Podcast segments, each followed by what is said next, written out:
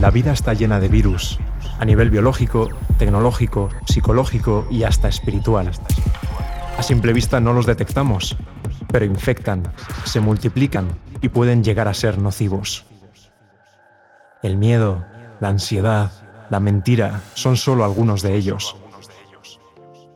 Sin embargo, tu creador te ofrece un arsenal de antivirus a través de su palabra, para que detectes, prevengas y elimines cualquier veneno y puedas encontrar esperanza.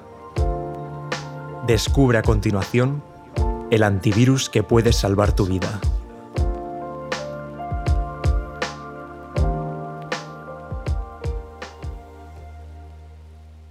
Unidad por Richard Ruzzulli.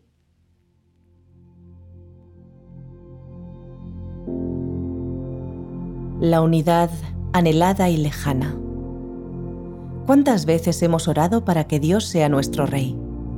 Personalmente se lo he pedido muchas veces. Escuché en las iglesias esta petición a lo largo de mis años en la iglesia. Aunque esta frase no se usa mucho, Señor Jesús, sé mi Rey, entendemos que Cristo es nuestro Rey, porque Él es el que reina sobre nuestro ser. Ahora, uno de los significados más completos del reinado de Cristo es la unidad completa en su cuerpo como comunidad de creyentes. Si hablamos de un reino espiritual, la unidad es la que da propósito al cumplimiento de nuestra existencia eclesial. Te describo una realidad que veo en algunas de nuestras comunidades y la que tú también seguramente has visto, la condición de desunión. No siempre hay unidad entre los creyentes. Es complicado dar con la fórmula para permanecer unidos. Para superar esta contradicción, intento reflexionar para hallar respuestas. Acompáñame. Cantamos los sábados juntos. Creemos que la unidad es fundamental. Oramos sobre este punto. Tratamos de defenderla. Se dedican esfuerzos serios para mantenerla. Sin embargo, la unidad es una cima elevada. Para alcanzar esa cumbre armoniosa de la unidad nos cuesta horas de sacrificios. Cuando parece que estamos por fin unidos, de repente, por simples estupideces relacionales, la perdemos en cuestión de minutos. No te asustes, te lo digo no porque he alcanzado la cima. Llegar a acuerdos en juntas, grupos o círculos de todo tipo es difícil. ¿Sabes cuál ha sido uno de los mayores asombros para mí? Estar en un grupo de oración y empezar a discutir sobre cómo orar, en lugar de dialogar con Dios.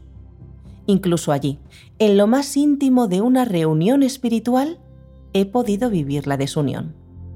Por eso me he preguntado muchas veces, ¿por qué nos cuesta tanto conseguir la unidad? A esta pregunta intentaré responderte y si no lo consigo, por favor, no te decepciones conmigo.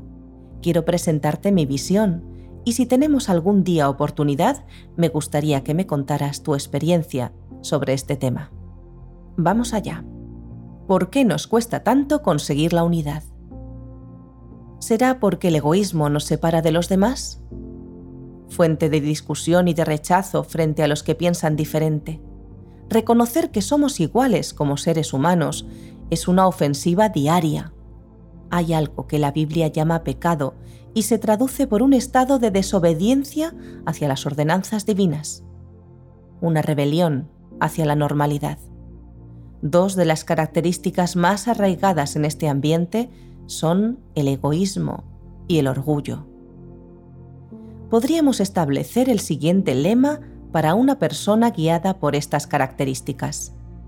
Yo soy mejor que el otro y por eso tengo derecho a tener más ventajas y la cruzada se lleva en torno a los resultados y trofeos para demostrar que uno es más grande que el otro.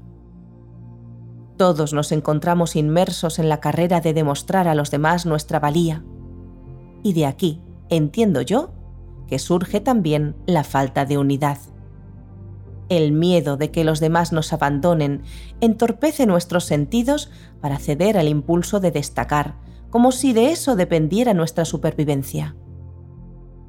En casos de crisis, la sociedad se vuelve caótica y eso no excluye a la Iglesia. nos preguntamos qué es básico para la conservación de los elementos esenciales. De improviso, la gente empieza a decir que eso y lo otro no es necesario. Y cada uno, en función de su perspectiva, busca las alternativas más sobresalientes. Así surgen las grandes luchas por destacar y gritar a cuatro vientos que lo mío es lo más importante para superar la dificultad. Y la verdad es que él, la más fuerte, él, la más guapo o guapa, parece triunfar. Y esa línea anárquica va dejando atrás personas tan sensibles y vulnerables. En las grandes tribulaciones. Si pudiera, levantaría mi voz por encima del frenético ruido apocalíptico de las plagas. ¿Me ayudas? Y créeme, no sería para hacerme un hueco para aumentar las visualizaciones que aplauden a los renombrados profetas que aparecen en todo tipo de artículos, prediciendo conspiraciones y acaparando a muchos de nosotros. No sé en qué medida esta lectura serviría a ese propósito. A través de una pequeña reflexión, quiero levantar mi voz para decir a mi comunidad adventista que en las grandes tribulaciones debemos fortalecer la unidad, reconociendo que Dios es el que otorga dones a cada uno. Pero ¿según qué criterio? Quizá te sorprenda lo que voy a decir. No obstante, es cierto. Dios, el Rey de las Naciones, da dones según su agrado. A Él le gusta dar a cada uno talentos, dones, funciones para el beneficio de todos. Reconocer esto significa fortalecer la unidad del cuerpo espiritual. Entonces, seamos claros, si tu hermano o hermana, vecino o vecina, amigo o amiga, tiene algo que tú no tienes, es exactamente lo que Dios quiso hacer en su designio, para darnos cuenta que unidos superaremos las pruebas. En tiempos de bonanza, la unidad es un elemento invisible. En los días negros es cuando la unidad reluce. En días luminosos nadie insiste en la unidad, porque parece que todos somos capaces de salir adelante sin ningún apoyo. Pero cuando las olas golpean el barco, echamos de menos la participación de todos, grandes o pequeños. Ir al paso. En el reino de Cristo la unidad resplandece. Cuando pensamos cómo el patriarca Jacob, después del reencuentro con su hermano Esaú, de ir al paso del ganado, al paso de los niños, ir al paso, es decir, poco a poco, no para superar y ver quién puede salvarse, sino acompañar hasta llegar al hogar. El asunto no es llegar antes, sino ir en la dirección correcta, pero todos, sanos y enfermos, jóvenes y ancianos, unidos. No tengas prisa. Por allí se predica tanto de salir y dejar atrás a los demás, los más vulnerables, los que no pueden planificar, los que no tienen tanto como nosotros para dar. Salir de las ciudades como si de eso dependiera la salvación. Huir a los montes como si esa acción en sí misma te protegiera de la oscuridad que vendrá sobre todo el mundo. Yo no quiero huir dejando atrás a los que no pueden huir. ¿Has pensado que hay personas que no pueden huir aunque quieran? El Señor quiere ver en su iglesia unidad frente a las vicisitudes. Prefiero estar unido a Dios y a su Iglesia que huir buscando mejores posiciones, dejando atrás a los que me necesitan. Una ciudad de refugio. Permanecer unidos con los que más nos necesitan ahora es cumplir el propósito del Salvador al concebir la Iglesia.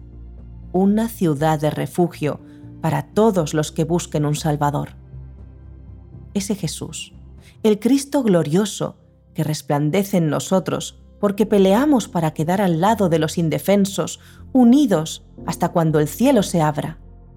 Y créeme, aunque no lo queramos reconocer, todos tenemos un lado débil y todos en algún punto somos expuestos. Por eso, estando unidos en la misma fe, nos protegeremos. Esta es la iglesia que Cristo formó la iglesia verdadera, una iglesia unida no solo en torno a las doctrinas, sino unida en amparar a los más pequeños, débiles e incomprendidos por el mundo.